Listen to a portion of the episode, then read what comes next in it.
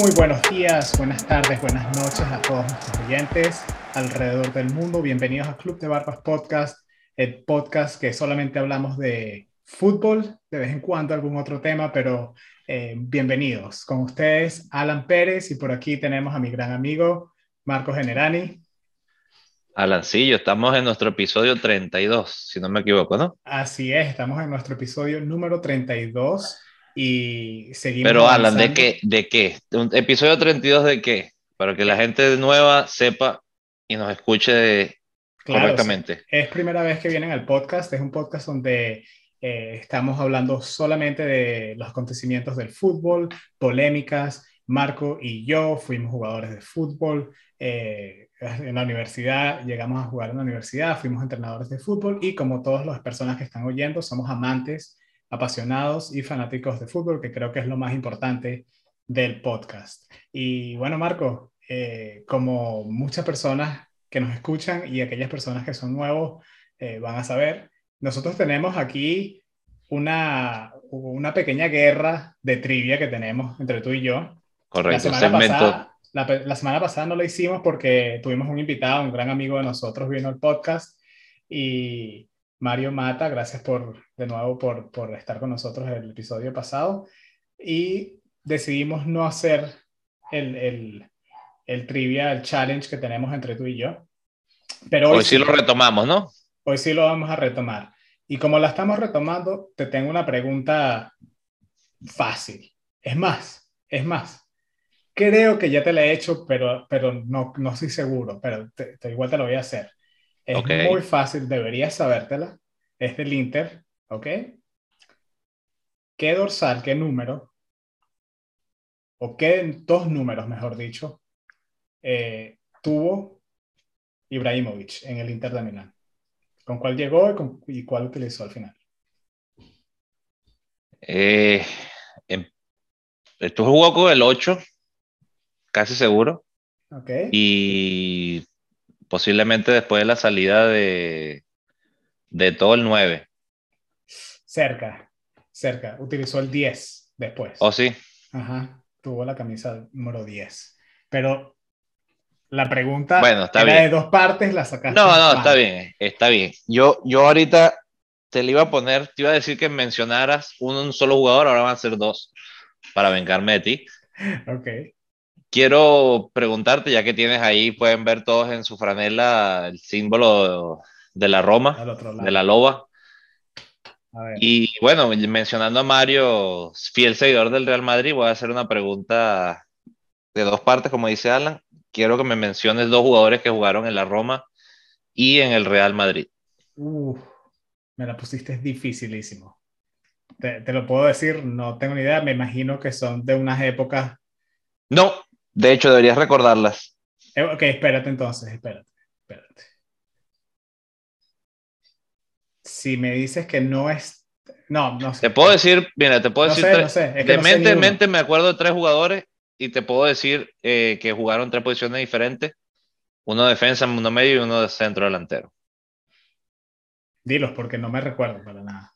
Eh, Panucci fue un jugador importante para la Roma y para el No tenía ni Real idea Madrid. que Panucci jugó en el Real Madrid. Eh, Antonio Casano, ese sí debiste Ah, haberlo ese recordado. sí, ese sí, Pensé que es el que ibas a saber. ese sí. Emerson fue otro que jugó en la Roma y en Claro. el Real Madrid. Y te digo, con esos tres cierro porque ya no me quiero, no quiero pasar ya por encima tuyo. Vamos a seguir No, uno no, a no, no. uno. Estaba una semana completamente bloqueado y no quería que pasara tanto tiempo y yo aquí frisado, aquí congelado pensando. Pero sí, Casano y Emerson me acuerdo perfectamente. Eh, no sabía que Panucci, fíjate, jugó en el Real Madrid. Sí recuerdo a Panucci jugando en la Roma, obviamente, pero no en el Real Madrid. Pero bueno. no Éramos hubo- más niños, ¿no? no agarramos puntos en esta ronda del Trivia Y, Challenge. y voy a empezar el, de hecho, el segmento que habíamos hablado hoy, que vamos a hablar, perdón, bueno, redundé. En el segmento de hoy vamos a hablar de cuando fuimos entrenadores de fútbol y tuve, creo que pusimos unas preguntas muy buenas eh, sobre el tema de los jugadores también. como jugadores y lo que tú mencionas, que son jugadores buenos, que son jugadores malos Sí. y que son, eh, de otra manera de decirlo, eh, jugadores que son buenos, pero que, que, que ¿Qué constituye un jugador bueno en el fútbol? Eso, eso, esa es la pregunta de, y el tema principal de lo que vamos a estar hablando hoy. Luego de hablar de ese tema, sí vamos a mencionar un poco de noticias, vamos a repasar un poco de la Copa de Naciones de África para, para ver cómo estamos allí con los grupos. Pero sí, Marco, este, este tema me parece interesante para que las personas lo escuchen y, escuchen quizás un punto de vista de personas que jugaron en muchos niveles. Eh, yo tuve un poquito de experiencia jugando en el, en el fútbol eh, profesional en Italia, eh, pero, pero sí, con lo que hemos visto, con lo que sabemos de, del fútbol, nosotros vamos a hablar un poco de, de eso, de qué constituye, qué hace que un jugador sea bueno, y especialmente en el fútbol, porque el fútbol tiene, si ves físicamente, los jugadores son muy distintos. Y hay matices, ¿no? Exacto, correcto, son muy distintos, son matices de, de, sobre todo los intereses. Creo que venía pensándolo ahorita que venía a la casa del tema, me recordaste tantos jugadores con esa pregunta que conocí, tanto como entrenador como, como jugador. Me acuerdo siempre, ahorita que tú mencionas lo del jugar profesional, yo tuve la, la suerte de jugar en la sub-20 de un equipo en Venezuela que tenía un equipo en primera, muchísimos entrenamientos lo hice compartiendo con, con el equipo de primera. Y siempre me voy a recordar jugadores que querían ayudarte y jugadores que literalmente querían que desaparecieras. Y era un tema delicado, ¿no? Porque en Venezuela, por mucho tiempo, tú no lo, no lo viviste, pues estuviste aquí, pero eh, se vivía básicamente partido a partido. O sea, si jugabas te pagaban y si no, no te pagaban. Es una motivación, como te podrás imaginar, súper importante para alguien. Si, si no agarras el puesto titular, no, no llevas dinero a la casa. Entonces, muchísimas veces te pasaba de, de tú venías del, del, juvenil, te subían y te ponían con un compañero que te veía y sabía, mira, eh, sobre todo yo jugaba central y básicamente no existe la alineación con un solo central. O hay dos o hay tres centrales. Te, creo que me estoy explicando que siempre necesitas un compañero. Entonces, el compañero no te quería ayudar porque sabía que tú ibas a hacer una competencia. Claro. Y a mí me pasaba muchísimo, me lo decían de niño, y te lo dicen de niño, que los profesionales no te la van a pasar hasta que te ganes el respeto y eso es, creo que súper correcto. Eh, esta, ese es un punto muy bueno porque... Y, eh, y, como te decía, también tenía centrales que te, que bueno, te digo de centrales, jugadores que te metían en el grupo, que querían que crecieras y había los que te querían sacar, definitivamente, jugadores buenos, como dices tú, de buenos sentimientos y jugadores malos de malos sentimientos. No, no voy a hablar de calidad, creo que eso no, no es lo que basaste la pregunta, sino en, en personalidades. Sí, no, de las dos cosas, de las dos cosas también, de, de un tema eh, fundamental de qué constituye un jugador que sea bueno, o sea, si, si podemos, no, no solamente de, porque el fútbol también es de, de, picardía, y, dónde está la línea entre un jugador que es malo de personalidad a un jugador pícaro, a un jugador bueno, pero también eh, qué hace que un jugador sea, por ejemplo, para que se gane la titularidad en ese equipo, cuál era la diferencia entre tú y él físicamente. Eh, eh, o sea, es el primer toque, qué es lo que constituye cuando tú ves un jugador profesional, ¿verdad? Porque muchas veces vemos a estos jugadores en la, en la televisión y, y son profesionales, todos son profesionales, todos tienen un nivel muy alto, pero ¿qué hace que tú veas a un jugador mejor que otro? Esa es la, también es la pregunta que, que quiero traer. Eh, como volviendo a lo que tú estabas diciendo, yo también tuve una experiencia similar cuando fui para Italia. Eh, tuve la oportunidad de jugar un tiempo en este club, era tercera división en Italia en ese entonces, y, y, y hasta que yo no aprendí eso jugando juvenil y lo aprendí a los golpes cuando estaba en Italia. Y es de que el fútbol deja de ser un pasatiempo, oh, algo de diversión, y es como tú dices, es el salario de una persona. Mucho, yo fui cuando tenía 18 años. Los jugadores que estaban ahí, que para mí en ese entonces eran viejos, me imagino que algunos 30, otros 20, eh, 20 algo para arriba, y, y ese es su trabajo. Quizás tengan familia, quizás tienen que pagar, ¿sabes? las mismas responsabilidades que tenemos tú y yo ahorita, tienes que pagar tus, tus bills, tienes que pagar todas tus cosas y ese, y ese es tu trabajo, ¿no? Cuando yo me, me paré en esa cancha, yo estaba ahí para divertirme y tener la experiencia de un profesional y todos, todos esos jugadores de calidad increíble, a pesar de que era tercera división, para mí era algo impresionante. Todos estaban ahí peleándose para la titularidad y, su, era un trabajo. O sea, y, esa mentalidad es, los hace ser, o sea, es, como dicen en inglés, kill or be killed, ¿no? Sí. Matas o te matan. Y así, era en así era en práctica. Yo, o sea, como por una semana, Marco, o dos semanas, yo escondido en el, en, el, en el vestuario, en el locker, llorando. Lloraba, lloraba, se me salían las lágrimas y me trataba de esconder, me bañaba la ducha, me echaba champú para que no se me vieran las lágrimas, porque, o sea, me te trataban, o sea, y, y, sí, sí. Y, y, el momento donde yo aprendí que, que, esto es un trabajo fue porque me lo dijo claro así, me lo dijo un arquero. Yo jugaba de contención y en una de las prácticas, bueno, muchas prácticas, ¿no? Estaba cometiendo muchos errores por el nerviosismo, por la presión, por la velocidad de juego, era completamente distinta. Me estaba acostumbrando y pierdo la pelota varias veces y nos metían gol y el arquero vino y me gritó en la cara, me insultó, me dijo de todo y me dijo, si este es mi, este es mi trabajo, si me siguen metiendo gol por tu culpa, ya vas a ver. o sea, ya vas a ver. Si me siguen haciendo gol por tu culpa, ya vas a ver. Y ahí él dijo, mencionó esa palabra trabajo, mencionó que la posición de él estaba prácticamente en el balance y yo soy el culpable porque porque él también está quedando mal, mi equipo está quedando mal, a pesar de que es mi culpa, ¿no?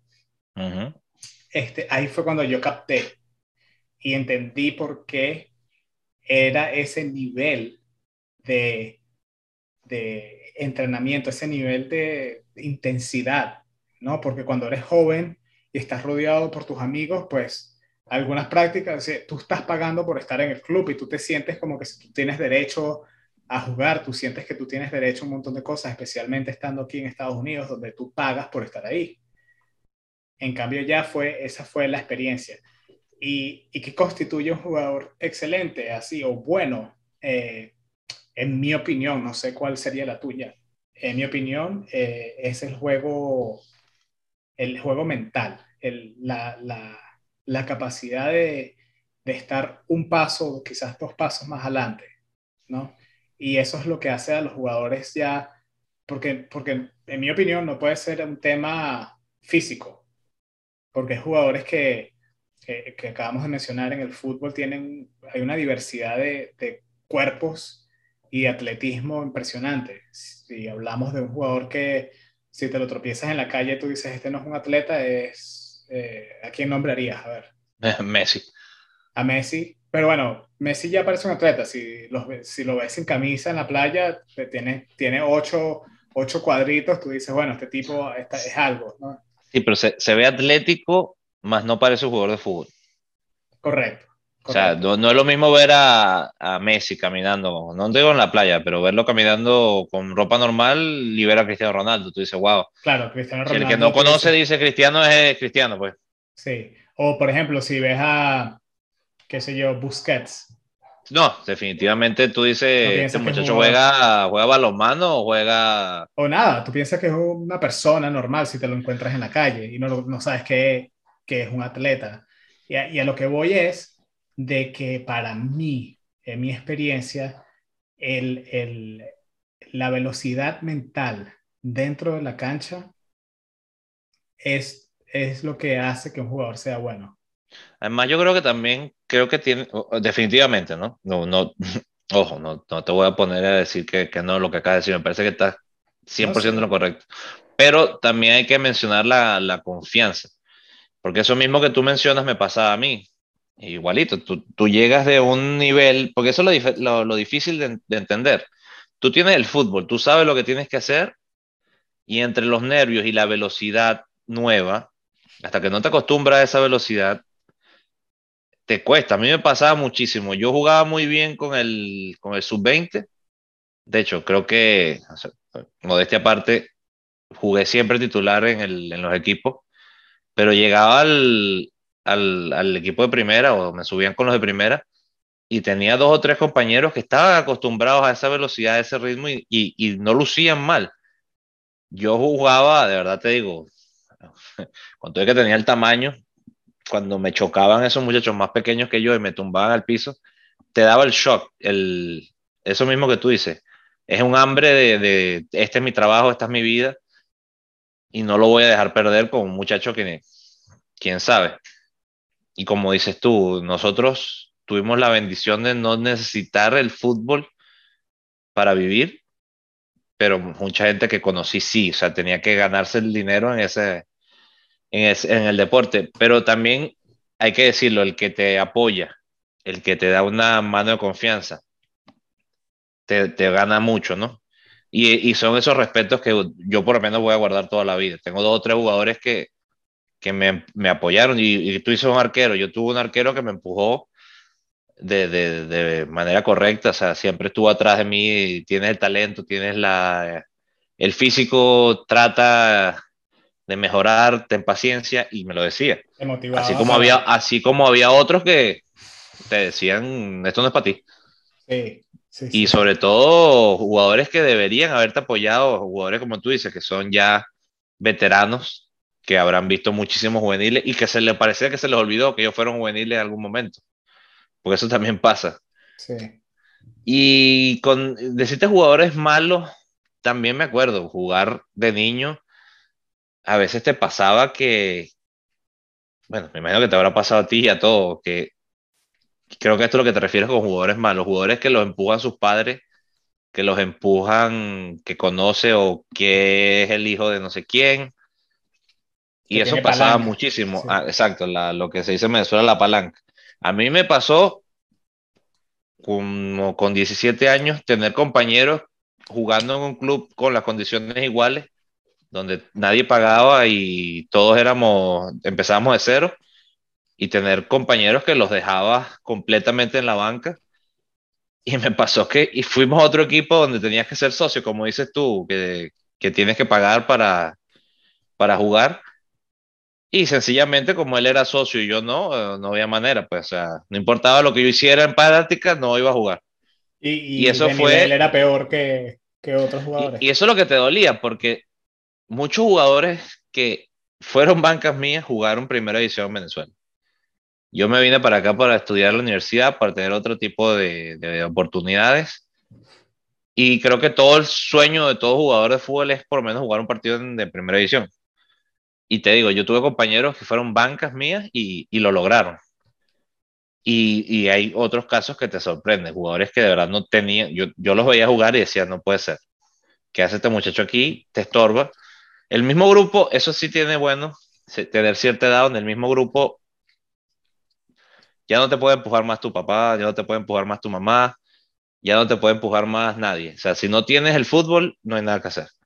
Y eso es bonito cuando llegas y lo consigues, donde de verdad es un mérito real y se acaban los apadrinajes de alguna manera. Creo que también vale la pena mencionar que uno aprende los, como tú dices, de los jugadores malos. No sé si, si tienes algún comentario sobre eso, pero definitivamente las palancas existen y sobre todo a los niveles más pequeños.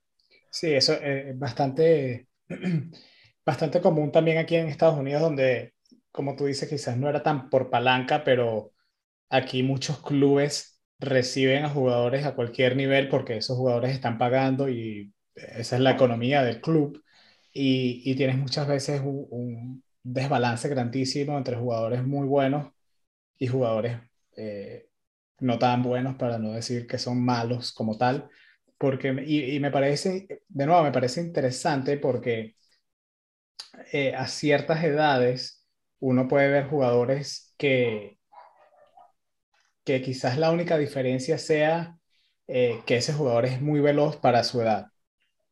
Y eso lo hace el mejor jugador del equipo. Nosotros, yo jugué para un club aquí, eh, no voy a decir el nombre, pero jugué para un club aquí en Estados Unidos donde teníamos un jugador que era, o sea, Marco, en esa época, ¿no?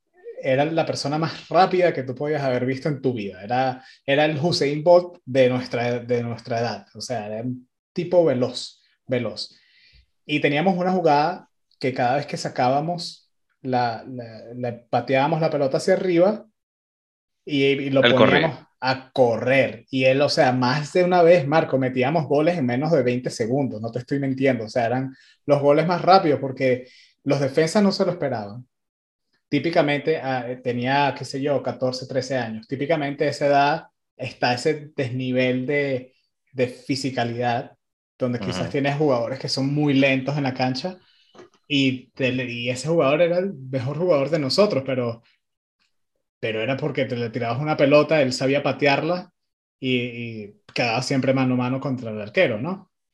Luego, mientras uno va creciendo, eh, por ejemplo, personalmente yo siempre fui un jugador que me consideraba rápido en, los estándares de Estados Unidos, los estándares de, de high school, los estándares de, de, equipos de club aquí. Eh, yo jugué en el estado de la Florida, pero cuando fui a Italia no era el más rápido, ni para nada, ni en la universidad era el más rápido, para nada. O sea, ya, ya uno es como mucho más nivelado para ser el más rápido tienes que ser anormalmente más rápido, ¿no? Correcto. Es algo que no es normal. Ya cuando tú llegas a esos niveles y eres rápido, eres normal, porque todos en ese nivel son rápidos.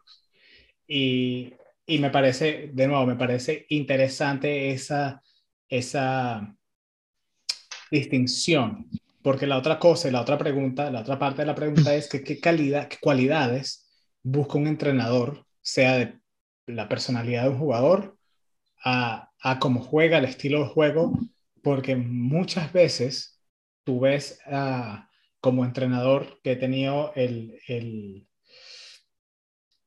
el, el, trabajo duro de, de, hacer mi equipo y tener que cortar a gente que se está probando y a veces corto jugadores que son buenos. Pero como entrenador tú tienes una idea del estilo de juego que quieres imponer. Entonces para ti, que es una, para, para aquí, para hablar, que es una cualidad típica, típica de un jugador de fútbol que un entrenador quizás le guste, sea de lo futbolístico, sea de la persona, que, que es una cualidad que le gusta al entrenador ver para quedar en un equipo, si eres un joven probándote o si eres un este, amateur probándote en un equipo profesional. Eh, eh, es, una es, una pregunta difícil de contestarte, Alan. Eh, definitivamente buscas talento que, que tú veas que puedes explotar. No voy a decir una característica típica. Creo que todos en mente siempre tenemos una imagen de cómo queremos que el equipo juegue. Y eso se basa en el, en el estándar de cómo uno es como entrenador. Yo tiendo a jugar al, o sea, me gustaba que mi equipo jugara en el estilo italiano. Yo buscaba jugadores que fueran delanteros o centrales, defendieran y defendieran de cierta manera. Yo siempre fui de los que pensó de que si defiendes bien no vas a perder. Si lo ves de esa manera, por lo menos en parte. Claro, con una buena defensa. Ahora, siempre era importante para mí también, como dices, que los delanteros hicieran goles, obviamente que fueran veloces. Los porteros me gustaban que fueran altos, no, no confiaba mucho en el portero bajito, pero bueno, hemos visto casos que, que lo demuestran lo contrario. Como entrenador me gustaba también ver ciertas, eh, ciertos manerismos de, de, de, ser como, como jugador.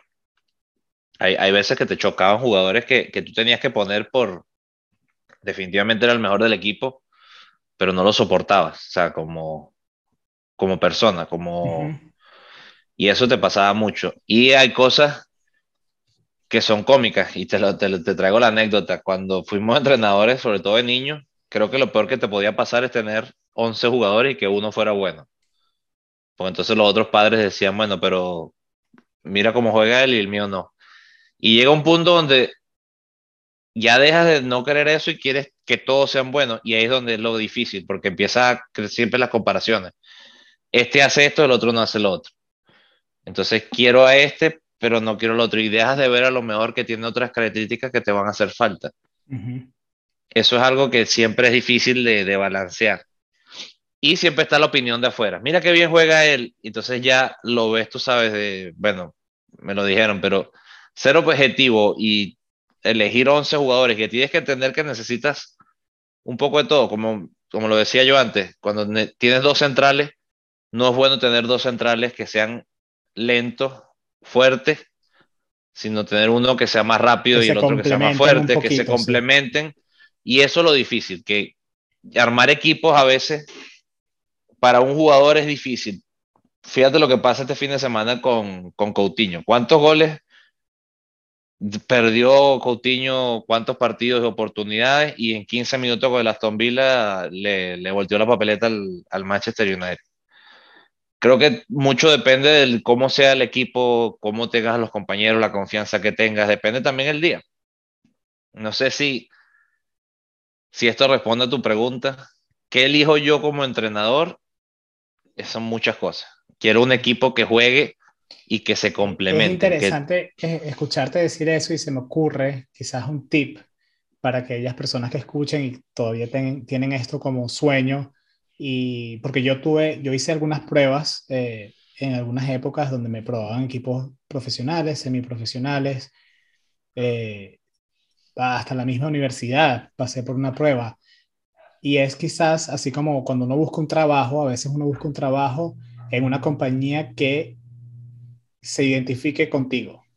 Quizás el tip, eh, cuando te escucho decir eso, igual que yo, yo busco jugadores con, con ciertas calidad, cualidades y, y ciertas características específicas para un juego de quizás un poco de, de posesión. Eh, no, no, no, le doy tanta importancia al tamaño ni a la velocidad, sino el toque, que tengan un buen primer toque. Entonces también eh, el, igual, el tip es conocer a dónde te vas a, a, probar y ver si tú como jugador encajas bien en un equipo antes de ir a probarte porque muchas veces como jugador también uno se puede sentir frustrado que eres un jugador excelente, vas a probarte, pero tú no sabes, ese entrenador es una persona y ese entrenador está buscando algo específico, algo que necesita el equipo, un jugador que juega de una manera y quizás tú no lo eres, quizás ese jugador no trae la esencia que ese entrenador está buscando. Y para mí eso es quizás eh, eh, una sugerencia importante para, para probarse y, y competir en, cuando te estás probando, ¿no? Porque, porque sí hay muchas, muchas, muchas características y cualidades en el deporte del fútbol. Y por eso me parece muy interesante, es, es como muy objetivo. Si, si yo te pregunto a ti, si yo te pregunto a, a ti o le preguntamos a Mario que vino aquí la semana pasada o le preguntamos a cualquier otra persona, y por eso hay debates de quién es el mejor jugador del mundo, ¿no? El, el, es objetivamente es algo de la persona, de lo que ve y cómo interpreta el deporte, el deporte bello del fútbol. ¿no? Además que Alan también creo que también hay que tener en cuenta que es difícil las comparaciones porque ¿cómo tú comparas un portero con un centro delantero? O sea, son dos posiciones diferentes. ¿Cómo tú comparas un lateral con un central? Son posiciones parecidas, pero son completamente diferentes lo, lo físico, por ejemplo. Un lateral tú le exiges que sea más delgado, más, más rápido porque necesita ciertas cosas.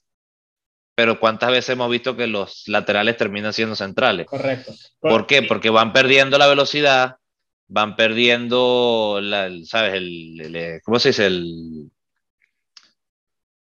el, endurance, que, que no aguanta, la estamina, que no aguantan las, las velocidades y, las recuperaciones ya no son las mismas físicamente. Entonces, van evolucionando. Muchos centrales pueden jugar de contención, pero pareciera que mientras más avanzada la edad, el contención tiende a empezar a retrasarse porque el central no necesita tanta velocidad.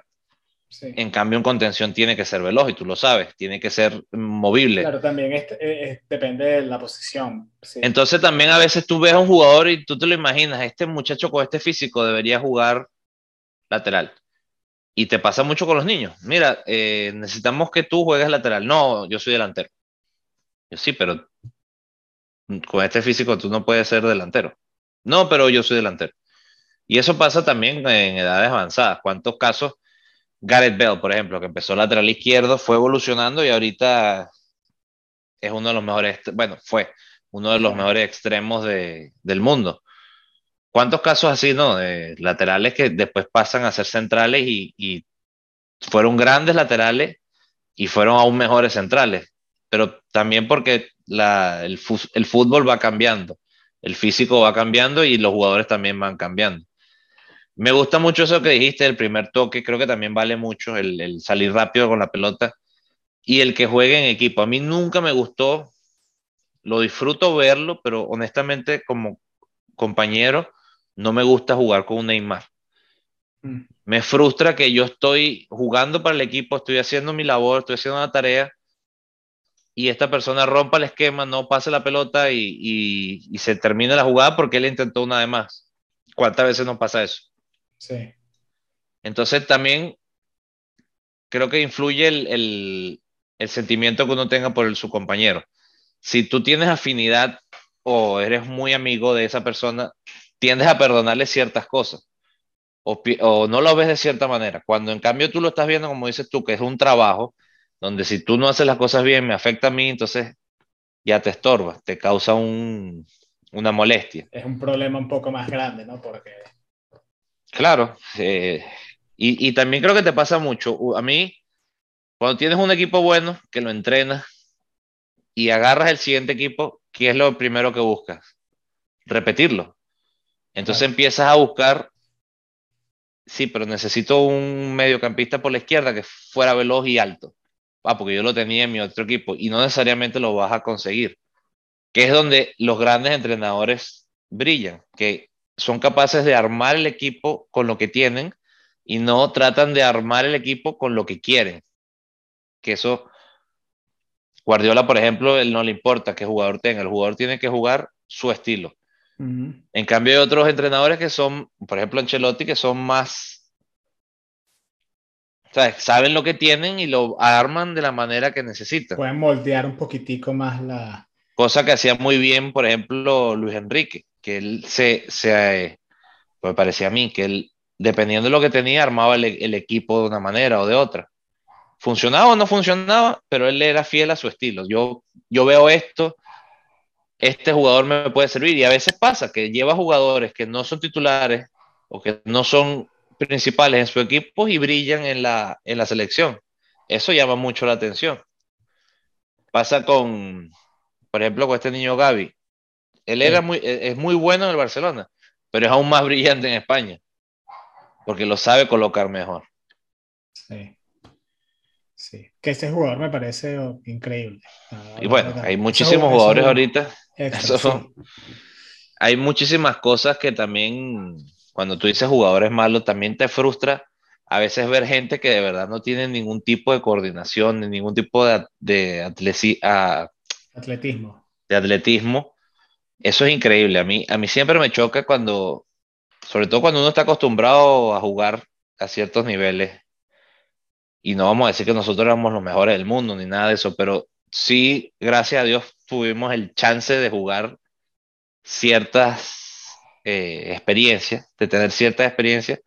Y a mí me pasaba muchísimo en el colegio, donde éramos todos la misma edad y a veces te ponían muchachos que no sabían ni siquiera correr. Ya no voy a hablar de, hacer deporte, sino de que no sabían coordinar para correr. Eso me chocaba muchísimo. Eso creo que también lo, lo, metemos en los jugadores malos pero es que esos jugadores, yo no los cuento como jugadores, ¿no? Porque eso, eso quizás sean personas que, que están empezando a hacer un deporte y lo están haciendo para mejorar su vida o su físico, quizás su sueño no es ser jugador. Choca para jugadores como, como tú o como para mí eh, eh, estar en ese, ese tipo de situación porque, porque tu mentalidad es, bueno, yo los fines de semana estoy jugando a cierto nivel y yo estoy aquí entrenando para llegar a, jugar en este nivel más allá, más arriba. Y ahorita tengo que jugar con esta persona que tengo que enseñarle a correr o, estamos haciendo una secuencia de pases y, le paso la pelota y la bota, la manda para, tú sabes dónde y, daña la, la, estructura, daña la, el esquema de lo que estamos haciendo en práctica o en el partido, lo que sea. Es frustrante, es frustrante. Pero pero sí, volviendo, volviendo y, para retomar, eh, es muy difícil decir qué jugador es bueno, qué jugador es malo en un nivel profesional. Por eso hay tantos debates y para seguir echándole leña al fuego, por eso creo que cada día más estoy menos de acuerdo con el balón de oro. Porque Los premios individuales, esto en general. Premios individuales, ni, siquiera, porque si tú vas a dar premios individuales, ¿verdad? Yo sí sé que nombran a los mejores 11, pero tienes que entonces hacer premios individuales que sean específicamente quizás por posición. ¿Me entiendes? Que, creo que... Pero que tengan el mismo valor. Que tengan el mismo valor. Porque termina que el balón de oro siempre es el que hace goles, el que juega adelante, el que son... No son, no son todos, pero en su mayoría, por ejemplo, vale más el que, es, el que hace el gol que el que lo salva, ¿verdad? Por ejemplo, aquí estamos hablando, vamos a hablar del Liverpool, y aquí está el ejemplo. El Liverpool tiene un equipazo, y a mí me parece que los dos laterales del Liverpool son dos de los mejores jugadores que existen hoy día. No, no se habla y no se menciona tanto como se mencionan los nombres de Lewandowski, Salah, Haaland, Mbappé. ¿Por qué? Porque no son los que hacen los goles. Estoy hablando de eh, Robert, Robertson por la, izquierda y, Alexander, Trent, por la derecha. ¿Verdad? Y la pregunta del día que es, ¿qué hace un jugador bueno? ¿Qué hace un jugador malo? ¿Quién te parece mejor? Trent, Alexander, eh, creo que es Arnold. Arnold, sí. Y, o Mohamed Salah es, que es un, eh, eh, definitivamente como, fútbol, como aficionado, el mejor jugador de los dos es, es Salah, pero no necesariamente es el que más te hace falta. Y eso es, es, interesante lo que dices porque también pasa mucho que un jugador que para mí, y vamos a hablar entre tú y yo, si, si, si, si tienes dos jugadores y los evaluamos, tú vas a decir, me gusta más A y yo voy a decir me gusta más B. Y si vamos más aún, si evaluamos al mismo jugador tú y yo, a lo mejor ni siquiera lo vemos en la misma posición. Entonces también vale mucho la visión del que lo ve desde afuera, del entrenador, del, del ojeador. Sí. Y eso pasa mucho en las, en las cuántas historias no hay de a Messi lo, lo, rechazaron en tal sitio, o a X persona o a X jugador lo rechazaron en el otro, y míralo. ¿Cuántos cuentos no hay de se le ofreció a Haaland con 17 años de que nadie lo conociera y la gente dijo, no, ese muchacho no, no está para nada. Y ahorita es, claro, todo lo queremos. Es depende también de, de, la regla con la que se mida y de lo, el tiempo que se invierte en, en, en verlo. Siempre era, ah, Haaland antes de que fuera el Dortmund, hacía tres goles por partido, pero decía, sí, pero ¿a quién se los hace? Ahora fue al Dortmund hace tres goles por partido y dices, bueno, sí, lo hace de donde sea. Es buen jugador. Pero también se decía eso, por ejemplo, de Coutinho. Coutinho es el nuevo Messi. O es, el mejor reemplazo que se pueda conseguir para Neymar. Hoy por hoy, sáquenlo, por favor. depende con la regla que se mida. Y el fútbol siempre vamos a estar claro una cosa. Es súper resultadista. Creo que todos los deportes son resultadistas. No hay cosa que me molestara más que cuando yo fuera entrenador que me decían, no, eh, lo importante es que los niños se diviertan. Yo no conozco el primer niño que pierda todos los partidos y se divierta con un deporte. Yo siempre tuve esa misma discusión. Entiendo el concepto de que los niños tienen que divertirse y, aprender, pero yo no soy partidario de creer de que si tú pierdes todos los partidos, vas a llegar a jugar en el Liverpool. Me parece que el, hay que educar también el, el ser egocentrista de querer ser el mejor. Y lo otro tienes que compararte, porque cuando juego yo contra ti, yo me tiendo a comparar con mis compañeros y digo, yo soy mejor en esto, yo creo que, sobre todo si es otro central y yo estoy en la banca, yo tiendo a, ser muy crítico conmigo mismo. Veo lo que ellos hacen y digo, pero ¿por qué estoy yo en la banca si yo también puedo hacer esto? ¿O por qué estoy yo en la banca si, si yo hago mejor aquello? Y eso creo que es importante para los jugadores, para los entrenadores. Y, y como todo, un jugador bueno, para mí, no necesariamente un jugador bueno para ti. Claro, hay, hay, hay jugadores que, que, se... Bueno, lo que tú estás diciendo, cuando tú dices que es mejor Cristiano o Messi, no, Creo que esa es la conversación de toda la vida. Y, con, y hoy, hoy por hoy es Messi y, Cristiano. Pero también cuando éramos más jóvenes era Zidane y, no sé, Figo, por decirte un ejemplo. Yo creo que hubo un solo jugador que nunca hubo discusión. El que te gusta a ti. Sí, Ronaldinho. Todo el mundo sabía que Ronaldinho fue el mejor en su época. Pero también fíjate que es un tema de cuando termina la carrera, entonces ya no era ese jugador. Sí, bueno, Ronaldinho, con la edad de Cristiano ya no era ni siquiera top, top. no, no, no, para nada. Sigue siendo bueno, pero tú no dices que es el mejor, ¿no? Sí, pero, entonces también eso también creo que entra en, en, en, en la ecuación, Alan, de el tema psicológico, la, la, cómo se comportan los jugadores, qué hacen bien y qué no hacen, que no hacen de la manera correcta. Es un poco el ejemplo de lo que hace ahorita Higuaín en Miami, que él pensaba que venía aquí y él lo dijo, con un cigarro en la boca y a whisky en la mano de la playa y a y, en, eh, todos te das cuenta de que no es así, no es así y eso también le molesta a los compañeros. Es lo mismo que te decía. Muchas veces uno lo rechaza porque dice, pero ya va, yo sí tengo que entrenar fuerte y este muchacho no va a entrenar. Cosa que pasaba mucho con Ronaldinho. Dicho por sus compañeros. Que él llegaba pasado de trago y lo encerraban en, el, en la enfermería porque no querían que lo vieran así entrenando. Y eso creo que también, eso también creo que vale en, en las mediciones y todo eso. E, es, un tema complejo. Cuando yo lo leí en el carro, lo que habías puesto para hablar hoy, dijo, wow, te lo dije, vamos a hablar de esto por horas. Infinitamente, pero esto es... Para resumir, para resumir, creo que llegamos a ningún lado, creo que depende. ¿Qué hace que un jugador sea bueno? Depende de muchas cosas. depende de cómo se observe, sí. Lo que sí podemos decir que hay cosas que son importantes. Uno es la, la mentalidad, la velocidad del juego mental, ¿no? Eh, posicionarte donde te tienes que posicionar rápidamente, a quién le tienes que... Cosas que son básicas, pero a medida, a medida que tú vas mejorando, tienes que hacer esas cosas más y más rápidas, ¿no? Eso para mí creo que es eh, una de las cosas más importantes el, primer toque, el saber recibir la pelota. Eh, cuando tú ves a los jugadores buenos, si los comparas todos, todos tienen esa capacidad de bajar la pelota de, un momento a un lugar difícil, eh, parar la pelota y, que el primer, toque te lleve a donde quieres ir de una sola para gastar menos tiempo. Para mí esas son cosas importantes que un jugador bueno debería mostrar. Y el resto, como velocidad, el tamaño, eh, el dribbling, el cabeceo, todas las otras calidades y características del fútbol, yo creo que son un depende. Creo que y, aprender a usarlas, porque si a mí tú me das tres o cuatro cualidades, no significa que las voy a explotar y que las voy a usar a mi favor. Es como ser muy rápido y ser portero. Claro. O sea, no te va a ayudar.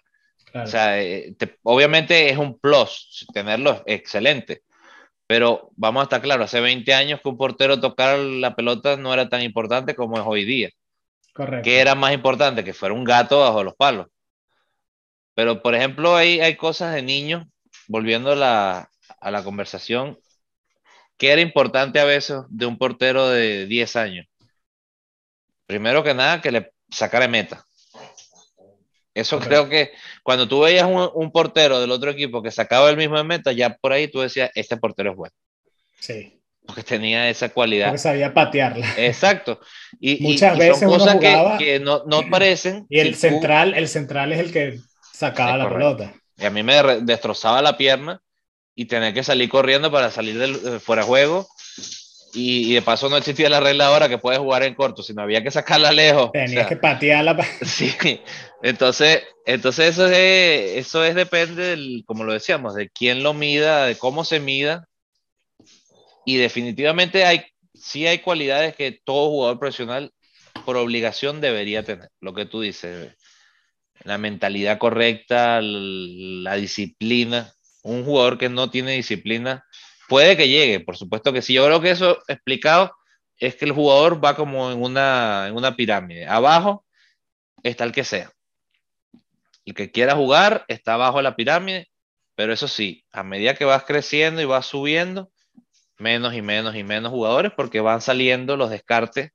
A veces se autodescartan, a veces se lesionan, por eso también es parte del juego, pero es una pirámide y arriba llegan los poquitos. Lo que es interesante también analizar es una pirámide. Hay muchas maneras de llegar arriba. Empujado, tener eh, la disciplina, que, correcto, tener el talento exacto también, que, que, te vieron en el momento exacto. Sí. Y después a lo mejor no sabes pasar la pelota, pero ese día todo te salió derecho. Sí. Entonces, Alan, sí. buenísimo la, la, la, pregunta. Y esto para que, haga a las personas eh, pensar en, en, este tema, ¿no? Cuando tú ves a un jugador en, la cancha y, escuchas los nombres en la televisión, hay, muchos jugadores que son excelentes jugadores que no son los que meten goles, pero son top class. Y creo que también lo pusiste, y eso creo que vamos a gastarnos cinco minutos en analizarlo. Cuando uno tiene la, bendición de, haber dicho, jugué con una persona que ahora está eh, en la televisión, que lo podemos ver, esa, ese, fuimos de niños, él chutaba diferente, le pegaba más duro la pelota, eh, le pegaba más derecho, hacía lo que, o sea, ese, ese tipo de, de pequeños detalles que al final parecen increíbles, pero son los pequeños detalles que te hacen ir a, a ser profesional. Como dices tú, subiendo esa pirámide. Exacto. Eh, yo, bueno, Pablo estuvo en este show, yo siempre lo digo cada vez que tengo chance, yo nunca se me olvidará un día que le pegó de media cancha a tres cuartos de cancha y el sonido que hizo esa pelota. Y dije, bueno, de hecho, terminó jugando contra el Inter de Milán. Porque es eh, eh, definitivamente algo innato tienes que tener. No, no, no todo el mundo puede llegar. Puede llegar a ciertos niveles, sí, pero llegar a jugar ciertos partidos tienes que tener algo en los pies. Eso, eso sí te lo puedo decir seguro. Creo que es la única realidad en el fútbol. Talento es necesario. Tú puedes tener la mejor disposición del trabajo y la mejor disciplina, pero si no tienes talento, no vas a llegar. ¿Y cuántos compañeros no tuvimos nosotros que tenían el talento para estar más arriba que Pablo, por ejemplo? Es un balance. Y no les, y no les Porque necesitas la disciplina, necesitas todo también, ¿no? Es, es, es es extraño. Estoy de acuerdo y a la misma vez no, porque si pienso que si no tienes el talento, por ejemplo, tú ves a, Pablo pegarle así la pelota o cuando tú ves a un jugador muy bueno jugar, tú dices, ok, mírale el dribbling a este jugador, ¿cómo puedo yo mejorar y llegar a esa manera? Si tú tienes la disciplina y el carácter, en mi, en mi opinión, es mucho trabajo, pero, o sea, poner conos afuera de tu casa y darle siete días, siete horas al día y después ir para práctica y seguir entrenando y entrenando y entrenando y así lo logras. En mi opinión, en mi opinión. Yo creo que puedes mejorar, Alan, sí te doy ese, ese punto, pero yo creo que puedo entrenar 23 horas al día durante el resto de mi vida, asumiendo de que no, no envejezco y no voy a llegar al nivel de Ronaldo. Yo creo que el talento es, el, último paso de, que, te hace dar ese salto. Pues tú, es verdad. Yo tenía un entrenador que lo decía. Pero fíjate Ese, ese brinco que tú estás haciendo, ¿no? Perdón. Tú estás brincando de ser profesional a ser Cristiano Ronaldo. Ahí tú tienes la combinación perfecta. ahí tú tienes la combinación perfecta. Pero hay, hay, miles, miles de jugadores profesionales alrededor del mundo jugando a un nivel alto, diferentes ligas, diferentes países, lo que sea. Yo sí pienso que con, con una capacidad, o sea, con las ganas y, y, la disciplina y la entrega, si la persona se dedica, sí lo logra. Es como, yo siempre comparo esta, y les doy esta analogía a mis jugadores, es como la música, ¿verdad? Cuando tú ves a un guitarrista en un concierto, tú dices, no sé cómo ese guitarrista hace esos riffs y cómo toca la guitarra sin manos, no entiendo. Ok, pero ese tipo lo único que hace y lo único que hizo cuando era chiquito es tocar la guitarra. ¿Cuál es la diferencia entre él y los otros guitarristas? Es la misma guitarra, son los mismos dedos. Quizás talento, creo que es un porcentaje pequeño. La, mayoría, la, la, parte más grande es que es la práctica, es la repetición constante y el mejor, y, tener la capacidad de, de, de, darte cuenta de decir, bueno, esto es algo que, esta es mi debilidad y esto es lo que voy a trabajar y no frustrarte, porque cuando uno trabaja en la debilidad, es cuando uno se siente mal, ¿no? Si, si tú eres derecho y te dicen practica con la zurda, lo detestabas. En práctica te decían, bueno, todos a patear con la zurda. Y los derechos, ¡ah! Pero ¿por qué? Por el ego. Tú querías ser el mejor en cada momento. Es normal. Claro. Y después tienes a jugadores que tienen esa mentalidad de decir, está bien. Y déjame, no voy a enfocarme en la fuerza, no voy a enfocarme en nada, me voy a enfocar en la técnica Técnica básica, pie de apoyo, la pelota aquí, con el empeine y pácata.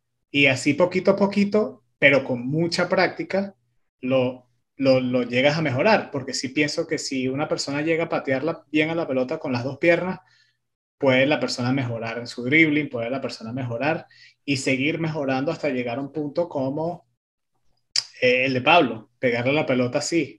¿Qué hace uno para pegarle la pelota así?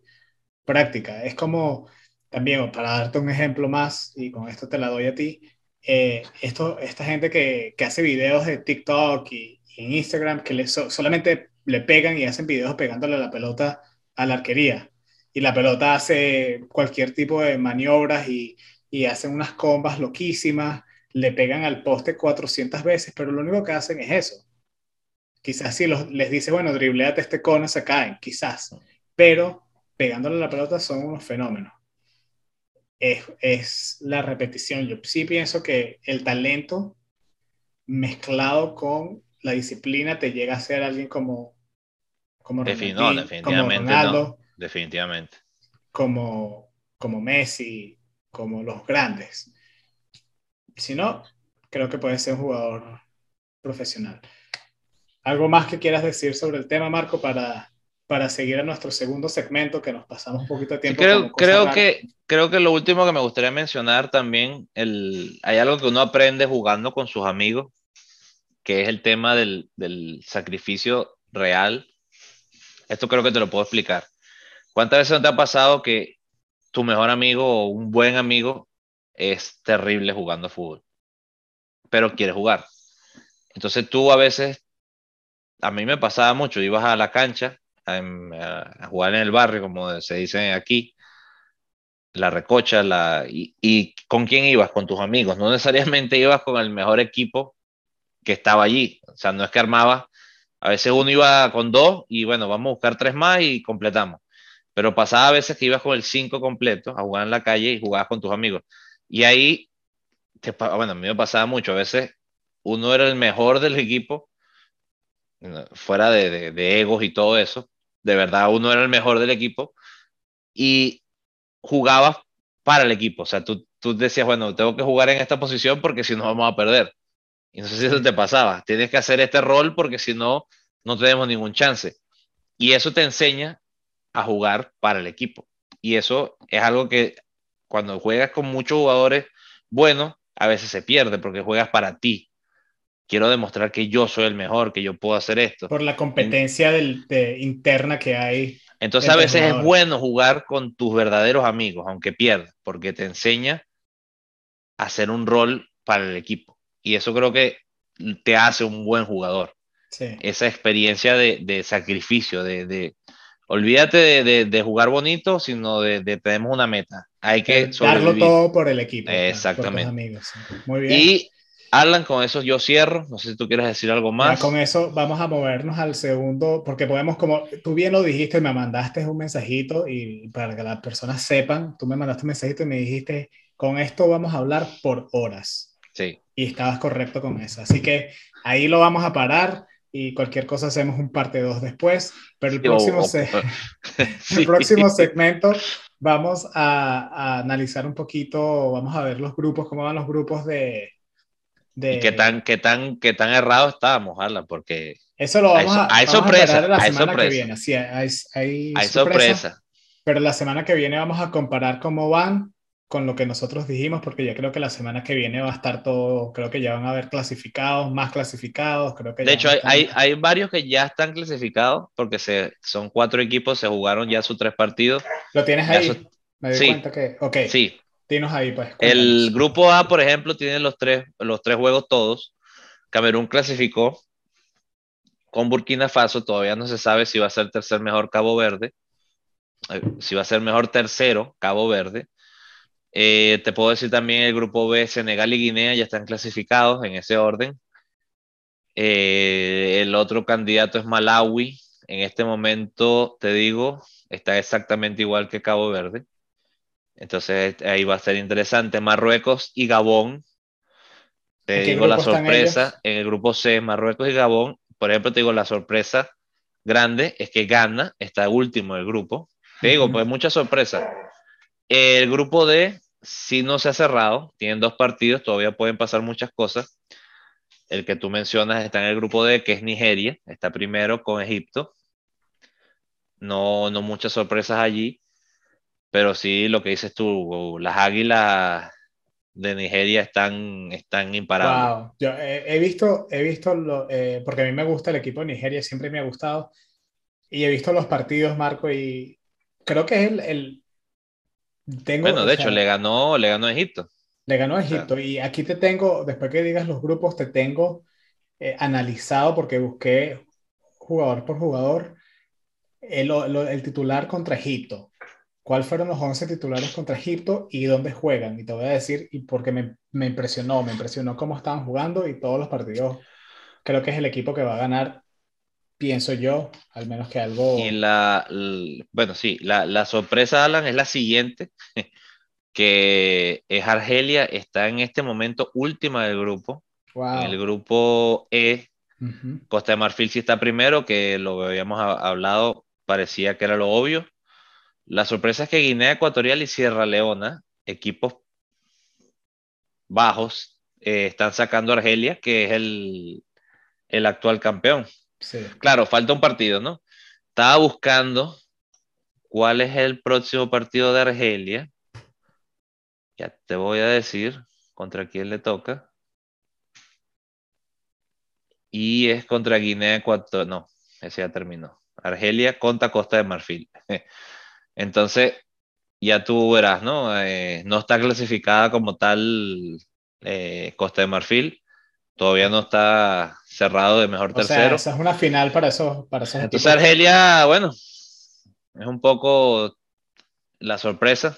Claro, si, si gana, creo que si se meten, bueno, no, eh, al haber mejor tercero, se mete definitivamente porque no va a quedar segundo, no va a quedar tercero, pero va a ser interesante el, este partido. Creo que es una, como dices tú, una pequeña final y bueno, sorpresas, lo que estábamos hablando. El último grupo es el F. Gambia y Mali de momento están arriba del grupo. Túnez es posible candidato. Mauritania sí ya está sin chance ninguno. Tiene cero puntos. No estamos, como dices tú, vamos a analizarlo al final. No es bueno eh, analizar a mitad de camino. Pero creo que, bueno, el mayor error que hemos cometido en momento, Argelia, que puede, puede cambiar. Puede cambiar. hemos visto, si clasifican, yo tenía un entrenador que lo decía mucho, Alan.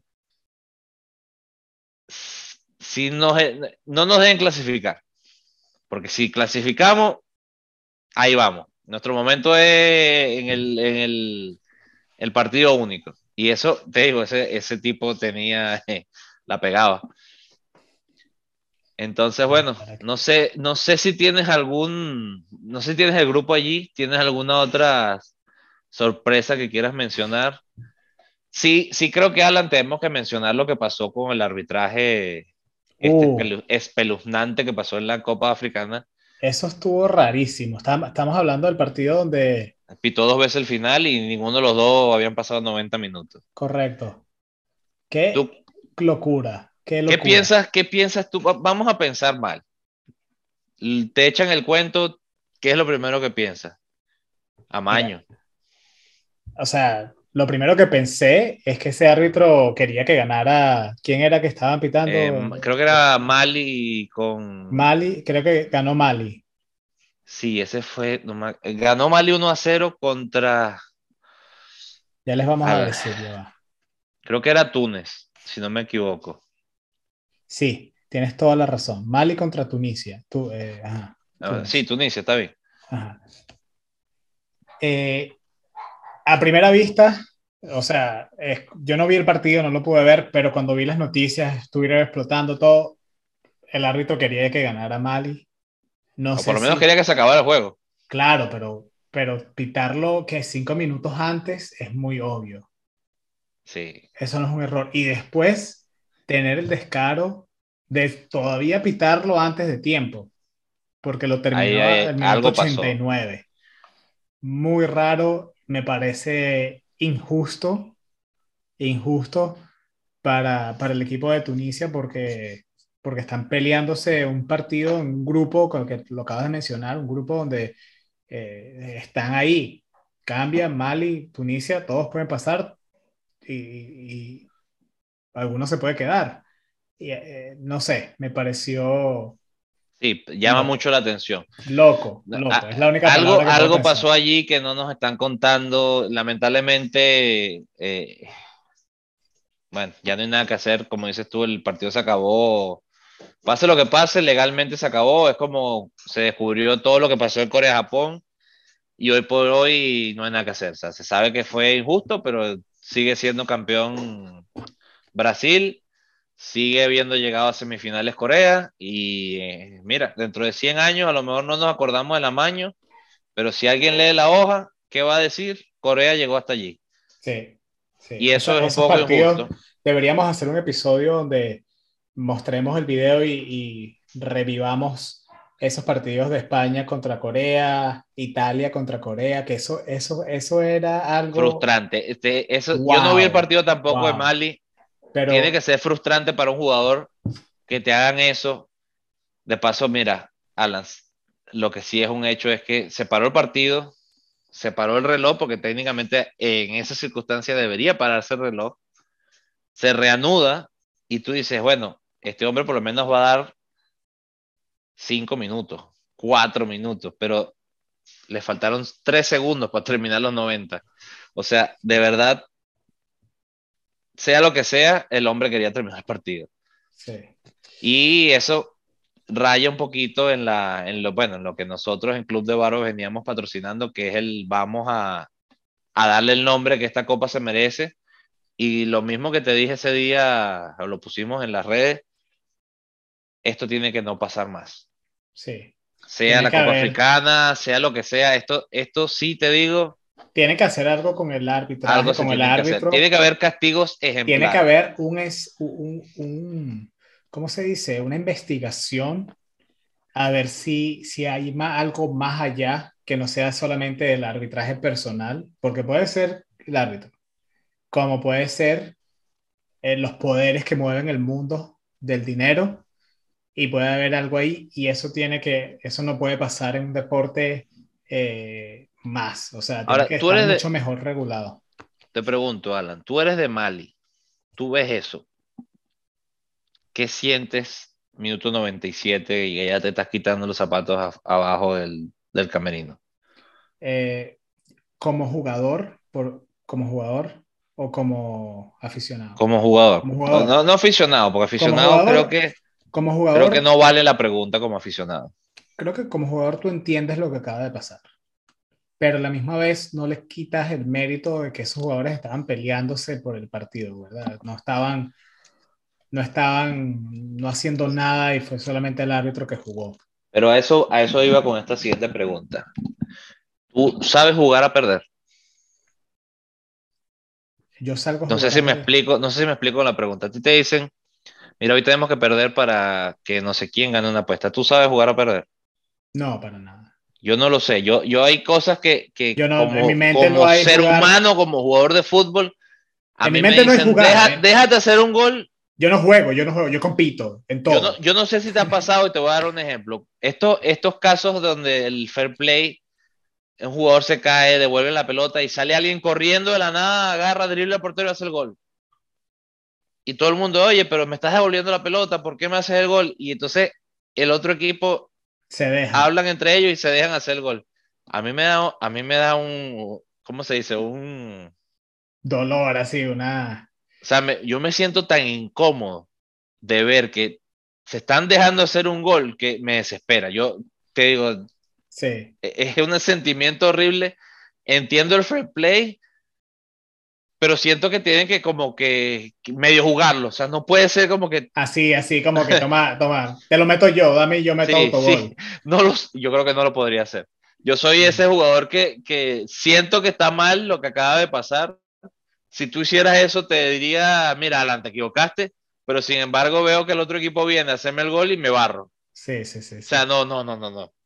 Y, no, no puedo, eh, me causa, por eso te digo, es curioso porque muchos jugadores a veces, eh, el jugador de Corea, en este caso, o el jugador de Mali, yo creo que tú sabes que el partido está mañado y te debes sentir súper, súper, primero que debes perder completamente tu confianza en ti mismo, porque es como te están diciendo, no hay manera de que tú ganes el partido. O sea, eres malo, estás perdiendo tu tiempo. Yo no sé, de verdad te digo, es, para mí es difícil. De verdad explicarte lo que pasa en este partido, lo que pasa en estas situaciones, para mí es sencillamente otra cosa. Solamente la única palabra que me, se me ocurre es loco. Lo que pasó y lo que pasó aquella vez en el, en el Mundial de Corea-Japón también, loco. Loco, loco completamente. Pero bueno, Marco, eh, los temas hoy, excelente. Eh, muchísimas gracias a todos por escuchar creo que los vamos a dejar para no seguir pasándonos de tiempo y vamos quizás a hacer un parte 2 de este tema. Eh, no llegamos y no llegué por temas de tiempo a, mencionar los jugadores del 11 de Nigeria. Sé que posiblemente van a pasar, así que vamos a estar hablando sobre esos jugadores que juegan en otros equipos y, y, por qué Nigeria tiene el equipo que tiene. Eh, en eh, Nigeria pasó, para que sepas. Así ya que está clasificado. Sí. Así que bueno, vamos a, hablar, a seguir hablando de Nigeria en los próximos episodios. Y si quieren hacerlo mientras tanto, vayan y busquen a estos jugadores, vean dónde juegan los jugadores de Nigeria, para que vean por qué pienso yo que Nigeria va a ganar esta edición del AFCON. Así que bueno, Marco. Eh, pero, pero Alan, hay que, hay, antes de ir para allá, tenemos que decir que falta responder la pregunta de Mario, que creo que fue ah, muy buena pregunta. Casi se me olvida, casi se me olvida. Eh, la falta pregunta... también la pregunta la semana que viene, que la tengo yo. Ok, la pregunta de la semana que viene, de la semana pasada, rápidamente, que nos las dio nuestro amigo Mario, que estuvo aquí de visita. Eh, ¿Cuántas copas ha ganado Estados Unidos de la Copa Oro en total, desde su historia? A ver. ¿La investigaste, Alan? ¿Tú la tienes ahí ya? No, no, no, yo te digo, yo te la dejé porque yo me quito sombrero, Mario, eh, no sé la respuesta. Yo tampoco me la sabía. La vamos a, la vamos a responder. Eh, pues te digo, nos agarraron, Alan. Hay que hacer la investigación. Siete veces. Siete veces son campeones de la Copa Oro. México, ¿cuántas, Alan? Ya que estamos en. Que es el. Ah, mira, no están tan lejos. Pero sí, México, evidentemente, es el número uno en la Copa Oro. Pero se eh, aproxima a Estados Unidos. Antes de hacer la pregunta de la semana, que la tengo yo, quisiera que una vez más eh, nos dijeras dónde nos pueden seguir, dónde nos pueden ver, dónde pueden responder. Claro que sí, claro que sí. Ya como saben, siempre mencionamos nuestra página eh, de Twitter, Club de Barbas Podcast o arroba Club de Barbas Pod, es el nuevo handle. También nos pueden encontrar en Instagram, donde estamos poniendo más fotos, videos, anécdotas y noticias, que el nombre en Instagram es Club de Barbas Podcast, y en YouTube, en YouTube, por eso, no sé si notaron las personas que están viéndonos, estamos dentro, de las personas que nos escuchan y no nos están viendo, estamos grabando esto para YouTube y estamos dentro de un estadio con luces en el medio del estadio. Así que si quieren ver en dónde estamos, por favor vayan a YouTube, Club de Barbas Podcast, donde vamos a estar montando los episodios también y quizás en un futuro más adelante eh, haciendo otro tipo de videos. Y en Spotify pueden contestar la pregunta directamente después del episodio. Así que Marco, bueno, te veo emocionado por la pregunta. ¿Qué encontraste? ¿Qué nos tienes para hoy? ¿Qué trivia buena nos has dejado? Bueno, hablando del fútbol, de lo que se ve, de lo que no se ve, de, yo quería eh, hacer la pregunta de jugadores buenos jugadores malos. Eh, es una pregunta reciente. eh, la pensé en el carro rapidito porque cuando lo dijiste me parece muy bueno. Jugadores, hay que mencionar que han hecho goles en las finales del mundo, son campeones del mundo y salieron de la banca. Esa es la pregunta de la semana. Eso es lo que te digo, eso es lo que yo pienso que es un jugador bueno que en las adversidades salen adelante y ponen el pecho por el equipo. Wow. ¿Qué, ¿Cuántos jugadores pueden nombrar o nombren algún jugador que haya? Yo no sé si hay muchos, okay. pero te puedo decir que hay uno seguro.